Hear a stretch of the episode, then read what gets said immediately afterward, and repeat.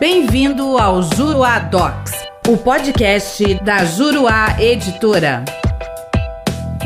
Olá, tudo bem? Eu sou o professor René Hellman e neste podcast nós vamos falar sobre a proibição da fixação de honorários advocatícios de sucumbência por apreciação equitativa. A Lei 14.365 de 2022, que entrou em vigor no dia 3 de junho de 2022, promoveu mudanças no CPC com a inclusão de três parágrafos no artigo 85. O parágrafo 6A foi inserido para promover a proibição expressa de fixação de honorários advocatícios por apreciação equitativa fora das hipóteses já estabelecidas no parágrafo 8 fazendo especial referência àquelas situações em que o valor da causa ou o proveito econômico obtido seja líquido ou liquidável. Sendo líquido ou liquidável o valor da causa ou seu proveito econômico, não há que se falar em apreciação equitativa dos honorários, justamente porque, se assim o é, não se pode dizer que o valor é inestimável. Se é líquido ou liquidável, não é inestimável, ainda que seja alto o valor da causa e, consequentemente, dos honorários de sucumbência. Haverá situações em que o valor líquido ou liquidável seja irrisório, e quando isso acontecer, deverá ser aplicado o disposto no parágrafo 8 que permite a fixação equitativa dos honorários de sucumbência. Esta também poderá se dar quando o valor for inestimável, mas agora, com a inserção do parágrafo 6A, o legislador esclareceu de uma vez por todas que no conceito de inestimável não se enquadram as situações de valores muito altos, pois estes, sendo líquidos ou liquidáveis, gerarão direito a honorários advocatícios fixados a partir dos critérios estabelecidos no parágrafo 2 essa inovação legislativa é uma resposta aos entendimentos jurisprudenciais de que seria possível a apreciação equitativa naquelas causas cujo valor seja muito alto. Havia quem entendesse ser cabível enquadrar essas situações no conceito de valor inestimável. E como exemplo, a gente tem o julgado no agravo interno, nos embargos de declaração, então, no recurso especial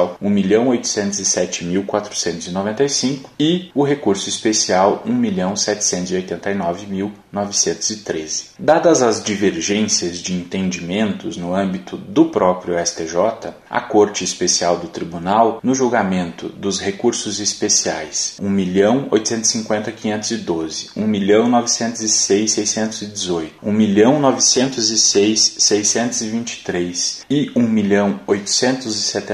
1.877.883 dos recursos repetitivos, cujo tema é o 1076, por maioria de votos, pacificou o entendimento ao decidir não ser possível a fixação dos honorários advocatícios por apreciação equitativa nas causas ou nas condenações de alto valor. Isso não foi suficiente, entretanto, para frear a criatividade na interpretação do parágrafo 8 tanto que, no julgamento de uma apelação civil, o Tribunal de Justiça do Estado de Minas Gerais entendeu ser possível a fixação de honorários por equidade nas causas de valor exorbitante, com base nos princípios da razoabilidade e da proporcionalidade, e deixou de aplicar a tese firmada pelo STJ no julgamento dos recursos repetitivos, sob a alegação de que, abro aspas, o tema não se encontra satisfatoriamente amadurecido sequer no âmbito do Tribunal Superior, conclusão que se extrai da própria notícia que informa que a Corte Superior do STJ decidiu por sete votos a cinco, ou seja, por voto de apenas um ministro não houve empate na deliberação.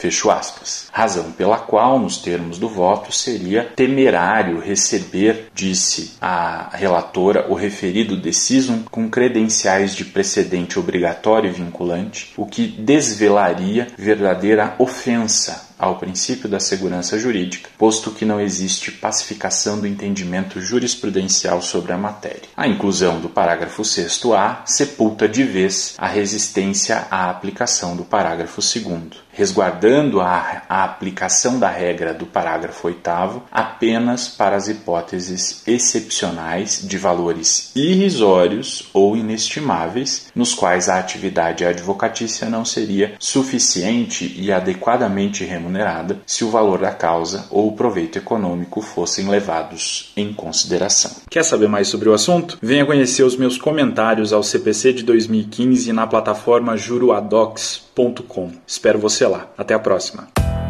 Nosso podcast fica por aqui. Com o Juruadocs, faça mais, faça melhor. Até o próximo.